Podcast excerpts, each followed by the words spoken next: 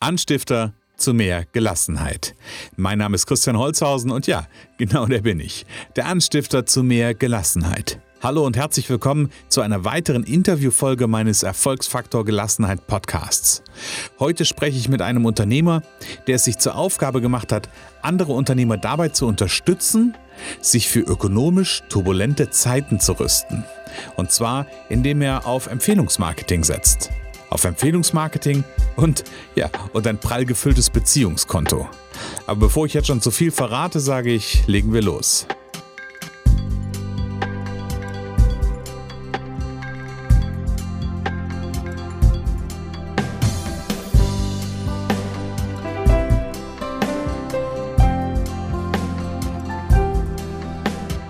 Laut Redaktion der Mittelstand Nachrichten gehört mein heutiger Interviewpartner im deutschsprachigen Raum mit zu den besten Speakern und Buchautoren, wenn es um das Thema Empfehlungsmarketing geht.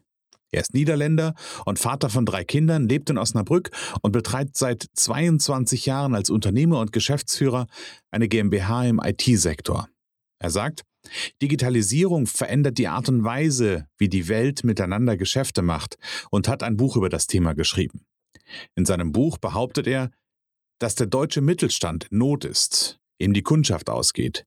Er stützt seine These auf eine Studie, die die Bertelsmann Stiftung gemeinsam mit dem Deutschen Institut für Wirtschaftsforschung veröffentlicht hat. Ich begrüße heute ganz herzlich im Interview Rolf Neimann. Hallo Rolf, schön, dass du da bist. Hallo Christian, schön deine Stimme zu hören. Ja, danke schön. Rolf, du hast die strukturellen Veränderungen der Wirtschaft, insbesondere im Vertrieb, hautnah miterlebt. In den 80ern und den 90er Jahren warst du als Angestellter im Vertrieb, unter anderem für den Juwelier Cartier, Ebeluhren oder Movado Watch und Job tätig. Bist heute ein erfolgreicher Unternehmer und schulst im Rahmen des Unternehmernetzwerkes BNI andere Unternehmer in Theorie und Praxis des Empfehlungsmarketing. In deinem Buch schreibst du, wie sich die Art und Weise dramatisch verändert, wie die Welt miteinander Geschäfte macht. Wie, wie kannst du dabei oder wie kann man dabei gelassen bleiben? Wie fühlt sich Gelassenheit für dich an? Das ist eine gute Frage, weil letztendlich ist es eine innere Einstellung, weil Gelassenheit ähm, ist ja gleichzusetzen mit Gleichmut oder innere Ruhe, also die Gemütsruhe. Ähm, ist etwas sehr Wichtiges, um in schwierigen Situationen die Fassung oder eine insgesamt unvoreingenommene Haltung zu bewahren. Sie ist ja mhm. das Gegenteil von Unruhe, der Aufgeregtheit oder der Nervosität und Stress. Und das ist etwas, was wir in unserer heutigen Zeit garantiert nicht gebrauchen. Ähm, Matthias Hawks ist ein, ein wunderbarer Autor, den ich sehr gerne lese.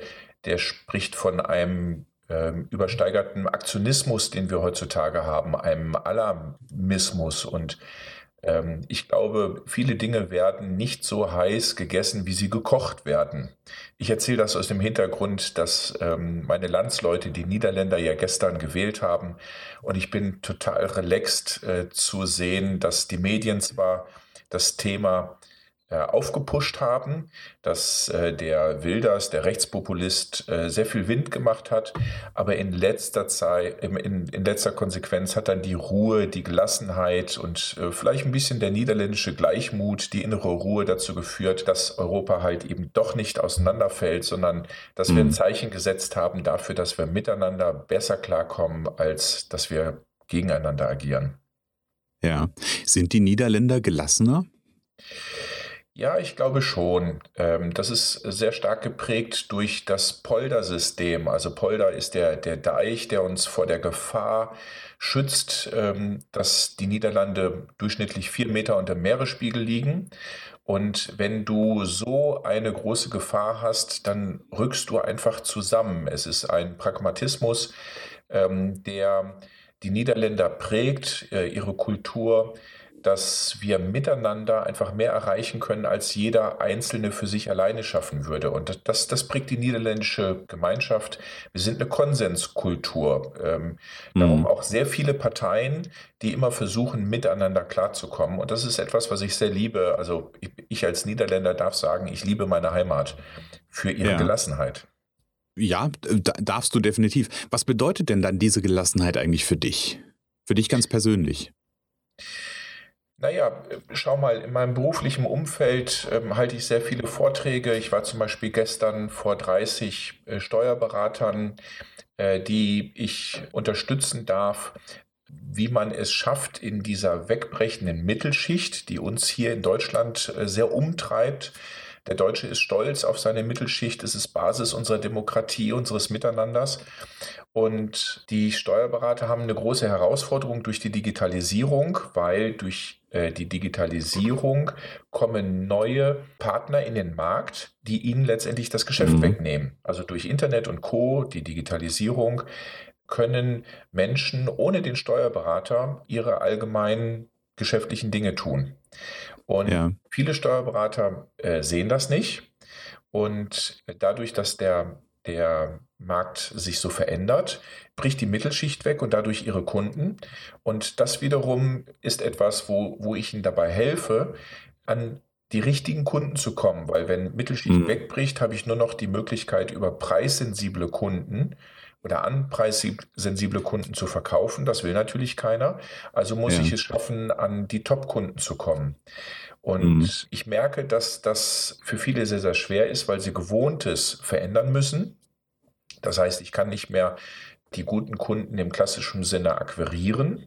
Äh, Steuerberater mhm. tun das sowieso nicht gerne, sondern ich muss es schaffen, über Dritte die als Art Treiber äh, und Empfehlungspartner mich bei meinen Wunschkunden ins Gespräch bringen, da muss ich hingehen und sehr viel Geduld und auch Gelassenheit an den Tag legen, um andere zu inspirieren, sie einzuladen, über das, was, was ich mache als Steuerberater, zu sprechen, so dass mhm. ich nicht über Kaltakquise an neue Kunden komme, sondern über Empfehlungsmarketing, weil andere ja, über ja. mich sprechen. Da brauchst über du gute viel, Geschichten. Genau, da brauchst du viel Gelassenheit und sehr viel Ruhe, weil das kein schneller Prozess ist. Und mhm. gelassen dabei zu bleiben, dass es auch nicht immer sofort gelingt, dass man immer kontinuierlich daran arbeiten muss, wie andere Menschen positiv über mich sprechen, so dass gute Kunden dann auf mich zukommen und meine Dienstleistungen in Anspruch nehmen. Das ist nicht ganz einfach. Gestern die Steuerberater ja. hatten so den Eindruck auf mich gemacht, als, als wenn sie wie ein Frosch in einer kalten Pfanne sitzen. Sie spüren okay. zwar, dass der Markt sich verändert, also die Pfanne wird heiß, ja. aber sie sind noch nicht auf dem Sprung, um zu sagen, wir müssen was verändern. Okay. Ähm, und das ist das, was ich den Steuerberatern wünschen würde, dass sie äh, halt eben erkennen, wow, der Markt verändert sich ähm, und man muss nicht hektisch werden, aber halt eben schon die Sprungkraft haben, jetzt was zu verändern. Ja. Also das heißt, in einer Welt, in einer veränderten Welt auf der einen Seite gelassen bleiben, aber trotzdem eine Aufmerksamkeit zu haben auf die, auf die Entwicklungen einfach und da, ja, ich sag mal, äh, reaktionsfreudig trotzdem zu sein.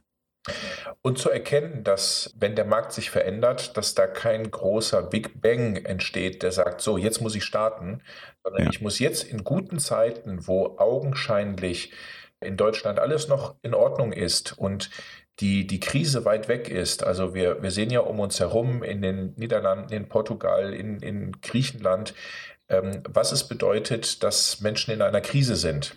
Das heißt, mhm. der Sturm, der um uns herum äh, tobt, äh, der hat immer das besondere Merkmal, dass im Innersten des Sturms Windstille herrscht. Und wir haben in ja. Deutschland einfach eine ganz wunderbare Situation, dass wir denken, hey, es ist doch alles super, aber der Sturm ist mhm. da.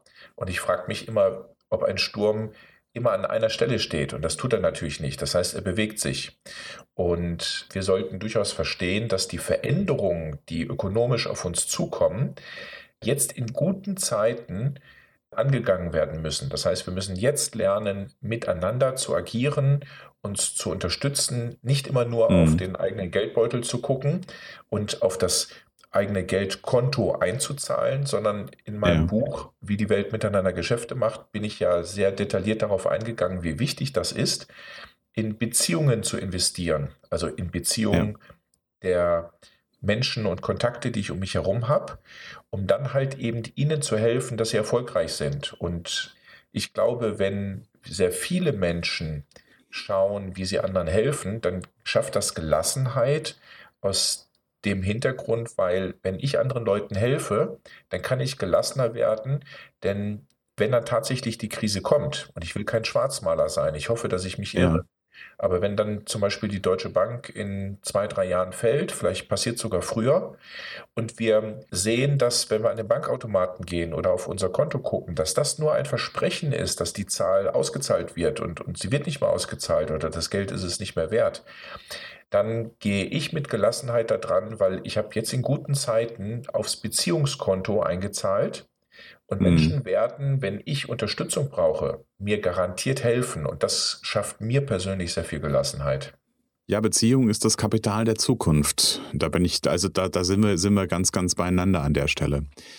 Ich, ich kenne ja dein Buch und ich, ich kenne auch die Thesen, die du da drin hast und du hast ja, du hast ja so, so, so einen Weg dahin ja auch zurückgelegt. Also ich glaube, ähm, oder ich, ich, vermute ja mal, dass du nicht, noch nicht immer die Haltung hattest oder dass dir das vielleicht auch nicht immer, noch, noch nicht immer so bewusst war, dass dieses Beziehungskapital so, so wichtig ist.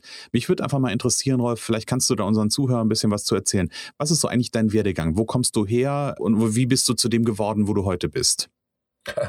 Das ist eine spannende Frage, weil das ist tatsächlich eine würde ich jetzt im Nachhinein sagen, eine große Wandlung weil ich bin natürlich Sohn meines Vaters, der ist in Amsterdam geboren, ist nach dem Krieg äh, nach Deutschland gegangen, hat meine Mutter geheiratet, die Deutsche war. Mhm. Und ich bin hier dann in Osnabrück groß geworden. Und mein Vater hat mir immer gesagt, dass wenn ich es zu etwas bringen will, dann müsste ich mich durchsetzen, dann muss ich pfiffig sein, dann äh, darf ich nicht über den Tisch gezogen werden.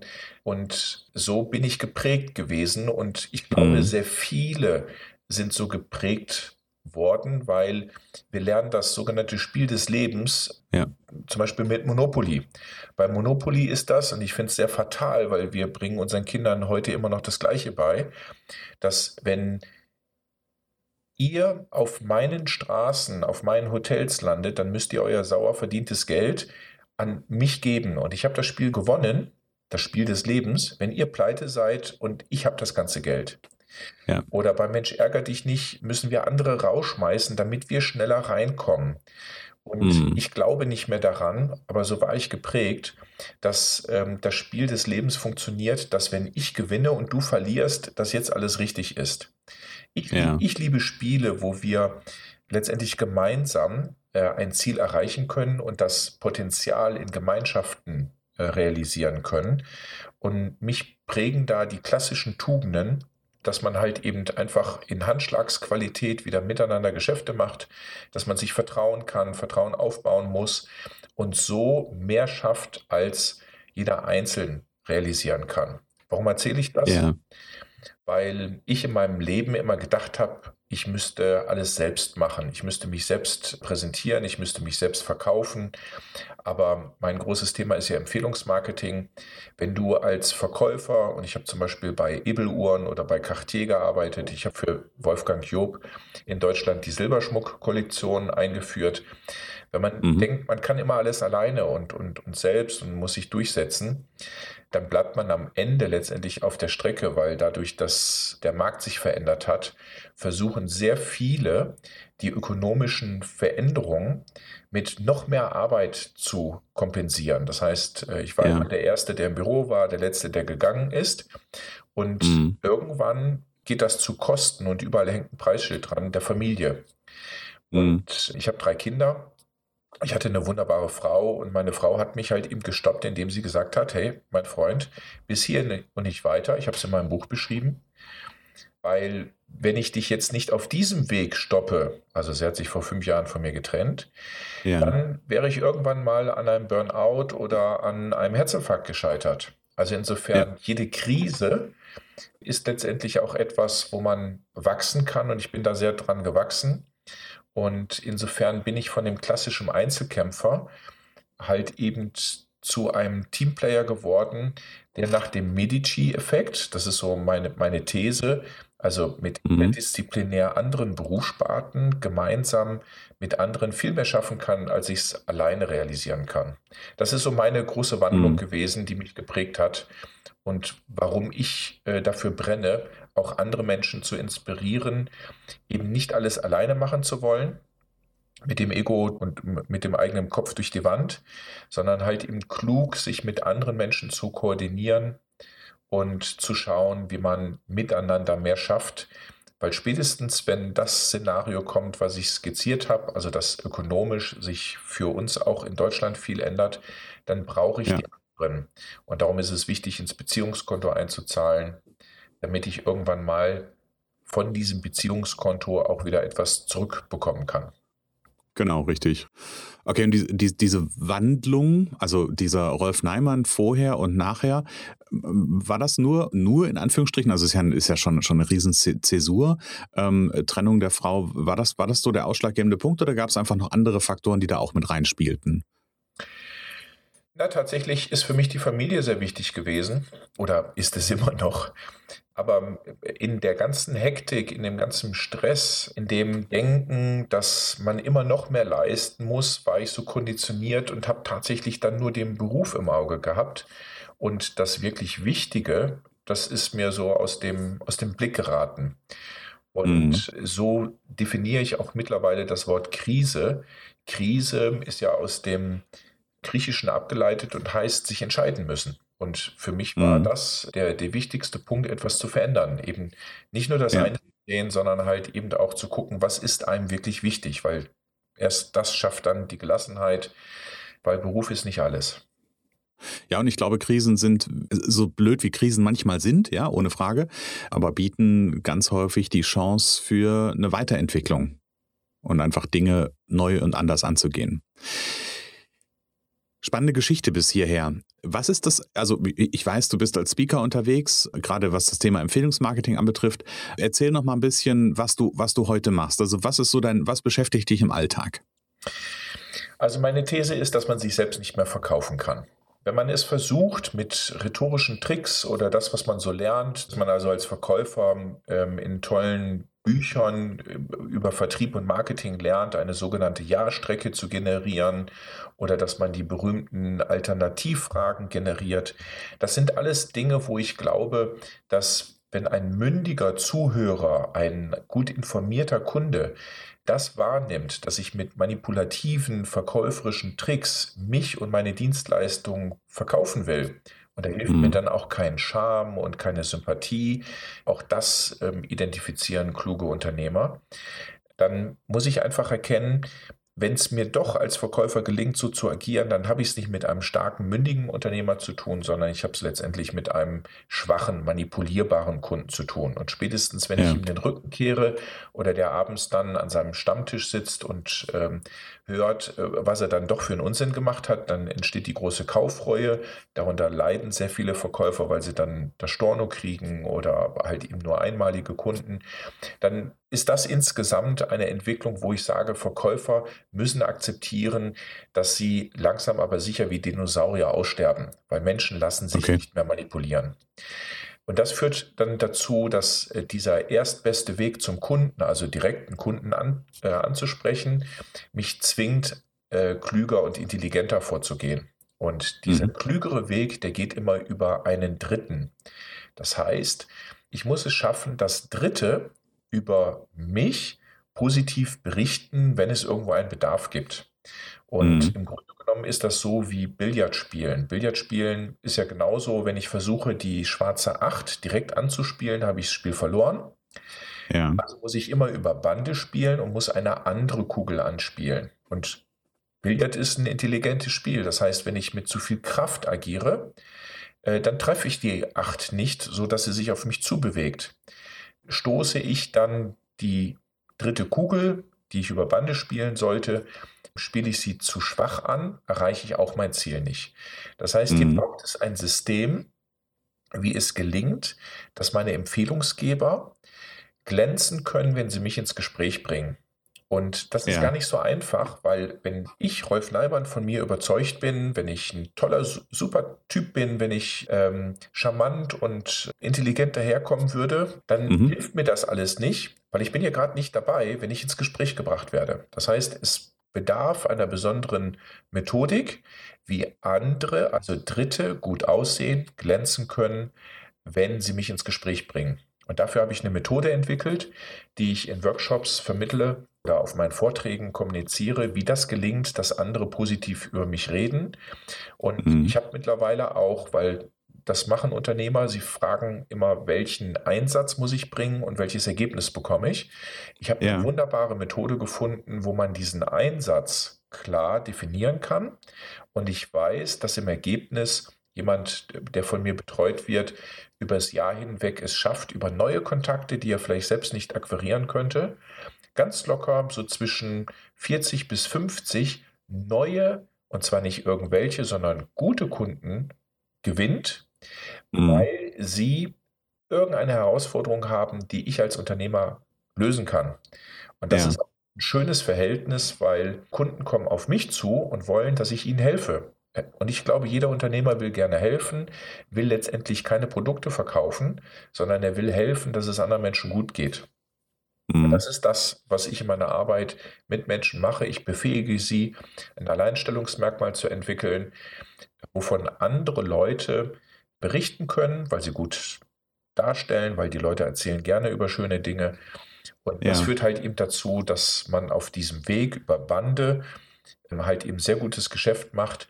Und weil wir uns ja neuerdings dann auf diesem Weg alle gegenseitig unterstützen, ja. Das ist auch die Art und Weise, wie wir miteinander Geschäfte machen. Also nicht mehr mit dem Richtig, genau. Ego, mit dem eigenen Kopf durch die Wand ähm, und zu denken, ich muss mich gut verkaufen, sondern es macht mhm. einfach sehr, sehr viel Spaß, wenn andere Menschen auf einen zurückkommen und sagen, hey, ich habe gehört, Sie lösen dieses Problem oder Sie sind der Einzige in Ihrer Branche, der das und das macht. Wie kommen wir zusammen? Das, das macht einfach Riesenspaß. Ja, und ich höre schon, da, da liegt ja viel auch, auch deiner, ich, ich sag mal, deines Drives im Grunde genommen drin, den, den Unternehmen da was mit auf den Weg zu geben, wie sie das am Ende für sich selbst ja auch erreichen können. Wenn da draußen einer von unseren Zuhörern jetzt sagt, Mensch, das, was der Neimann da erzählt, ja, kann ich andocken, hab da auch schon mal drüber nachgedacht, vielleicht sogar, äh, und das Thema Empfehlungsmarketing ist interessant, wo kann er dich denn, wo, wo kann er dich denn finden? Ähm, ich glaube, jeder, der in Google ähm, die Frage eingeben kann, äh, wie die Welt miteinander Geschäfte macht, findet mhm. sehr schnell zu meinem Shopsystem und kann da zum Beispiel mein Steinbuch erwerben. Ähm, äh, Steinbuch deswegen, weil es mir wichtig war, dass für mein Buch kein einziger Baum gefällt wird. Okay. ich wollte ein gewichtiges Argument schaffen. Also mein Papierbuch ist kein Papierbuch, sondern es besteht ja aus Stein, soll ein gewichtiges Buch sein. Und es ist eine Art Metapher, wo ich halt eben meinem Leser einen soliden Grundstein mitgeben will für ökonomisch unruhige Zeiten und mit mhm. einer Schritt-für-Schritt-Anleitung ihn befähigen möchte, dass er wiederum in seinem Umfeld Menschen inspiriert, über ihn positiv zu reden. Und da gibt es eine Anleitung, mhm. die ist mit einem wissenschaftlichen Hintergrund erbaut worden und ist eine Schritt-für-Schritt-Anleitung, wie ich es schaffe, dass andere Menschen positiv über mich reden. Also, okay. wer in Google eingibt, wie die Welt miteinander Geschäfte macht, findet garantiert das entsprechende Buch ja. lesen und, und kann dann und ich sag mal dazu gucken. und ich sag mal dazu, ich werde den Link zu deinem zu deinem Buch und zu deinem Shopsystem werde ich auch unter die Shownotes packen. Also da muss nicht unbedingt nur zwingend gesucht werden, sondern da werde ich schon relativ offensiv auch nochmal drauf eingehen, weil ich das Buch auch gut finde. Ich kenne das Buch, habe es gelesen, ist definitiv empfehlenswert, da mal reinzuschauen. Rolf, so einige Eckdaten deiner Geschichte kenne ich ja und ich weiß ja so, was du machst wenn du jetzt so deine, deine Laufbahn im Grunde genommen, so deine Geschichte mal so Revue passieren lässt, was war so, so rückblickend betrachtet, so die größte Herausforderung, vor der du standest? Ich glaube, die, die größte Herausforderung nicht nur für mich, sondern auch für die meisten unserer Leser ist doch, dass sie mit dieser kontinuierlichen Ambiguität, also mit dieser ständigen Unsicherheit und mit diesem ständigen Wandel in unserer Ökonomie zurechtkommen müssen. Mhm. Äh, und man neigt dazu, dann hektisch zu werden und unheimlich viel gleichermaßen tun zu wollen. Und ich habe ähm, von dem Stephen Covey Institut gelernt, dass es wichtig ist, immer nur drei Dinge im Fokus zu haben. Das mhm. ist so wie ein, ein Jäger. Ein Jäger, der versucht, zehn Hasen gleichzeitig zu schießen, trifft keinen. Darum ja. ist es klug, dass man maximal drei Dinge nimmt und dann Schritt für Schritt die eine Herausforderung annimmt, dann die nächste, dann wiederum die nächste. Das heißt, für mich ist wichtig, nicht mehr als drei Ziele zu haben. Und okay. das ist die, die, die Basis dafür, auch gelassen zu sein. Weil mir ist völlig egal, wie voll mein Schreibtisch ist. Ich pick mir immer drei Dinge raus, arbeite ein nach dem anderen ab. Ja, und dann passiert mir das, dass der eine oder andere sagt, hey Neumann, du reagierst nicht äh, schnell genug. Aber das ist meine Methode zu äh, einem geglückten Leben, eben mit einer gewissen Gelassenheit Schritt für Schritt ein, zwei, drei Sachen machen und dann schaffst du es auch. Zehn Hasen gleichzeitig schießen, triffst du keinen. Ist meistens eine Herausforderung, die nicht zu meistern ist. Das ist wohl richtig, ganz genau. Ja, finde ich eine schöne Idee, sich wirklich diese drei Dinge rauszugreifen und zu sagen, okay, und darauf habe ich jetzt meinen Fokus gerichtet und mache dann diese drei Dinge vielleicht auch einfach mal komplett und nicht nur so mit, mit halbem Herzen, sondern mache sie dann auch wirklich. Rolf, wenn dich, wenn dich jemand fragen würde, also ich weiß, du bist ja in vielen Netzwerkveranstaltungen, ähm, wenn dich in so einer Netzwerkveranstaltung jemand fragen würde, Rolf, was sind die wichtigsten Dinge im Leben? Was wäre da die Antwort von dir? Wow, diese Frage bewegt mich im Moment sehr, weil ich ein Buch gelesen habe, was Sterbende bereuen, wenn sie auf ihr mhm. Leben zurückblicken. Und ähm, das ist eine sehr persönliche Frage, ist ein sehr kluges Buch. Die fünf Dinge, die Sterbende bereuen, wenn sie auf ihr Leben zurückblicken. So oder ähnlich heißt, heißt der Titel. Ich sage es gerade aus der Erinnerung heraus. Ja, ich suche das und kommt in die Shownotes. Sehr gut. Und ähm, ich glaube, das ist es, ähm, dass ich im Hier und Jetzt mich nochmal frage, ist es das, was ich tue, was ich wirklich tun will? Und mhm. dann aus der Perspektive, was wäre denn, wenn ich tatsächlich morgen auf dem Sterbeblatt liegen würde. Das klingt zwar mhm. makaber, mhm. weil wir mhm. diese Frage verdrängen, aber über diese Frage kommst du sehr schnell an den Punkt, ob ich nun wirklich alles machen muss. Noch ein schönes Buch, was ich zitieren will von Reinhard Sprenger, der sagt, die Entscheidung liegt bei dir. Das heißt, wir leben glücklicherweise in einer Zeit, wo man immer jederzeit entscheiden kann. Wir sind manchmal ja. bereit, das dazugehörige Preisschild zu übernehmen, sagt Reinhard Sprenger. Ähm, aber wir können wählen. Das heißt, ich kann jederzeit abwählen, ob ich den Job machen will, ob ich nicht etwas Neues starten möchte, ob ich äh, nicht mal nur auf mich achte, dass es mir gut geht, muss ich immer mhm. unbedingt für die anderen da sein. Ich kann wählen und das ist insgesamt mhm. sehr schön und das ist für jeden sicherlich anders. Das heißt, ich will da nicht mit irgendeinem Glückskeksspruch sagen, hey, mach dies und alles ist toll, sondern ich möchte die Menschen inspirieren zu sagen, hey, frag dich selbst, was würdest du als äh, wichtig sehen, was würdest du bereuen, wenn du es nicht gemacht hast? Ja, hast du deine ja. Freunde gepflegt? Bist du deiner Berufung gefolgt und hast den Job gemacht, der ein Stück weit die Welt verändert, wie wir miteinander umgehen? Hast du mhm. die Welt ein Stückchen besser verlassen, als du sie betreten hast? Was würdest du bereuen? Hast du genug gelacht? Hast du genug Freunde gehabt? Ähm, hast du dich um die Familie gekümmert? Hey, das muss jeder für sich selbst beantworten. Ja. Ja, ich würde sogar noch einen, noch einen Bogen drüber schlagen, würde sagen, hast du genug gelebt? Ne? Also das ist ja, ähm, können wir ja ganz, ganz viel am Ende, am Ende drunter fassen. Ja, zwei, zwei, schöne, zwei schöne Anregungen mit den Büchern, ohne dass ich sie kenne. Ich werde es mir auf jeden Fall angucken. Gerade das erste der beiden ist, ist was, was mich, was mich auch eine Weile sehr, sehr umgetrieben hat. Da gab es vor ein paar Wochen auch mal eine Podcast-Folge zu, zu meiner Geschichte, was das anbetrifft und auch warum es den, den Podcast gibt. Also da geht es so, so ein bisschen darum, drum. Ja, und, und das ist eine Frage, die sich jeder nur selber beantworten kann, was ist das Wichtigste im Leben. Und auf der anderen Seite sind wir ja ganz häufig so getrieben von all dem, was so passiert, dass da einfach so Scheuklappen sind, dass das gar nicht wahrgenommen wird. Und das ist das, was ich so im, in meiner Arbeit halt feststelle, dass gar nicht wahrgenommen wird, was da eigentlich für eigene Bedürfnisse da sind. Und dass man da ja so ein Stück weit, egal ob es über so ein Buch ist oder, oder über ein Gespräch ist oder über einen, einen persönlichen Austausch ist, ein Stück weit für sensibilisieren kann und sollte an der Stelle. Ich will der Meister genau. Eckhart zitieren, der sagt, man muss erst lassen können, um gelassen zu sein. Ja. Also im, im Grunde genommen geht es darum, dass du ähm, dir nicht immer Gedanken über das Vorher oder das Nachher machst, sondern dass du im Augenblick, also im Jetzt lebst, dass du äh, mhm. äh, das Jetzt genießt. Und ich glaube, das, das ist der springende Punkt. Wir denken immer, was machen wir morgen? Und während wir jetzt in dem Interview sitzen, äh, muss ich immer dran denken, wow, was hat der Christian für eine tolle Moderatorenstimme. Äh, das heißt, ich genieße jetzt diesen Moment, äh, finde das Gespräch mit dir aufschlussreich, sehr interessant. Du stellst mir Fragen, die mich überraschen. Und das ist, glaube ich, das, das wirklich Wichtige, dass ich jetzt nicht an meinen nächsten Termin heute Nachmittag denke oder an das, was ich mhm. heute Vormittag gemacht habe, sondern dass ich den Moment genieße. Und in dem Moment bin ich dann logischerweise auch in dem Moment, wo ich gelassen sein kann, weil ich mich auch auf äh, dieses Gespräch einlassen kann.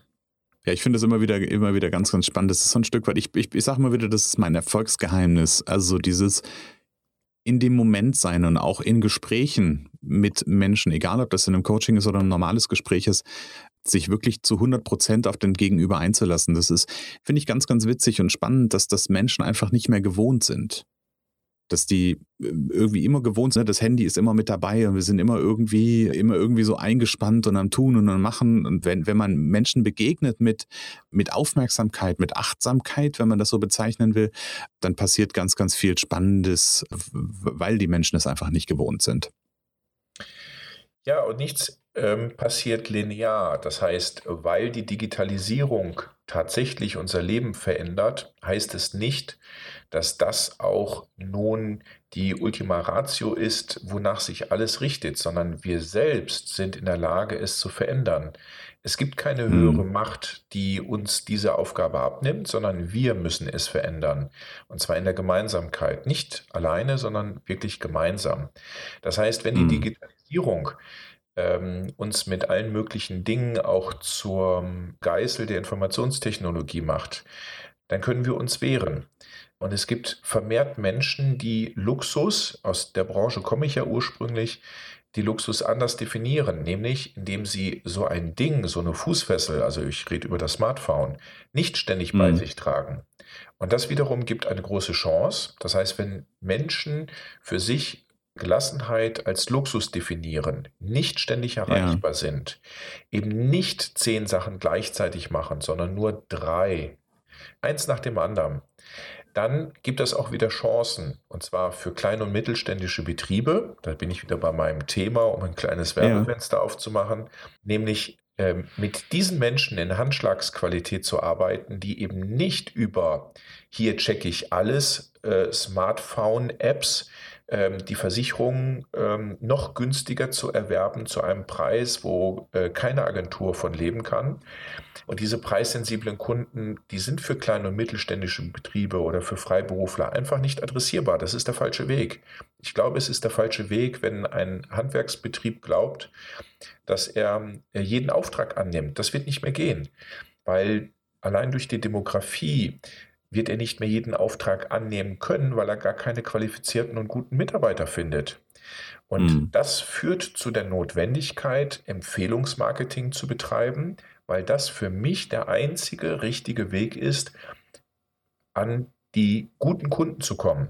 Wie gesagt, die ja. sind wie scheue Rehe. Da kann ich nicht mhm. mit verkäuferischem Geschick versuchen, die jetzt zu akquirieren, weil wenn ich mit lauten Getöse, mit NLP und was es da alles für ähm, tolle Tricks gibt, die Verkaufstrainer versucht haben, mir beizubringen, ich mag die alle mhm. nicht, weil sie sind hochmanipulativ.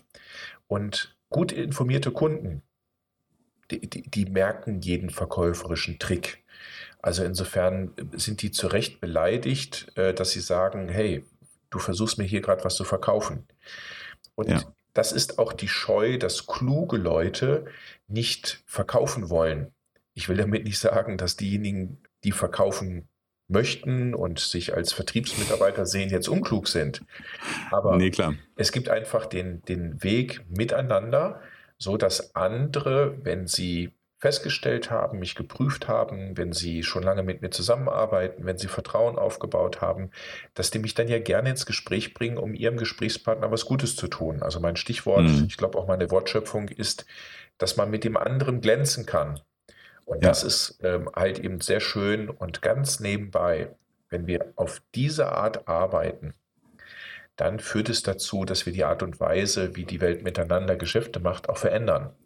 Weil Richtig. Schumpeters Spruch, dass wenn jeder an sich denkt, ist an jeden gedacht, der ist mhm. meinem Dafürhalten falsch. Ich pfeife auf diese alte These. Ich glaube, dass wenn wir miteinander arbeiten, dann schaffen wir es. Die Wissenschaft spricht hier von dem berühmten Schmetterlingseffekt. Das heißt, wenn ja. ich und du heute anfangen, miteinander zu arbeiten, uns gegenseitig unterstützen, eben nicht so agieren wie beim Spiel des Lebens, also ich gewinne, wenn du alles verlierst, sondern wenn wir miteinander mhm. agieren, und da habe ich ganz viele Beispiele aus der Wissenschaft in meinem Buch geschrieben, das war das Werbefenster, dann ja. schaffe ich es halt eben tatsächlich mehr äh, zu generieren und auch klüger und intelligenter, nachhaltiger. Nicht mehr auf Kosten von anderen, nicht mehr auf Kosten der nächsten Generation, sondern so, dass wir auch nachhaltig miteinander die Welt ein Stückchen besser verlassen, als wir sie betreten haben. Ja, sehr schön. Da waren schon, Rolf, da waren schon viele, viele Anregungen, glaube ich, drin, die jeder für sich einfach mal prüfen kann und jeder für sich einfach mal rausgreifen kann.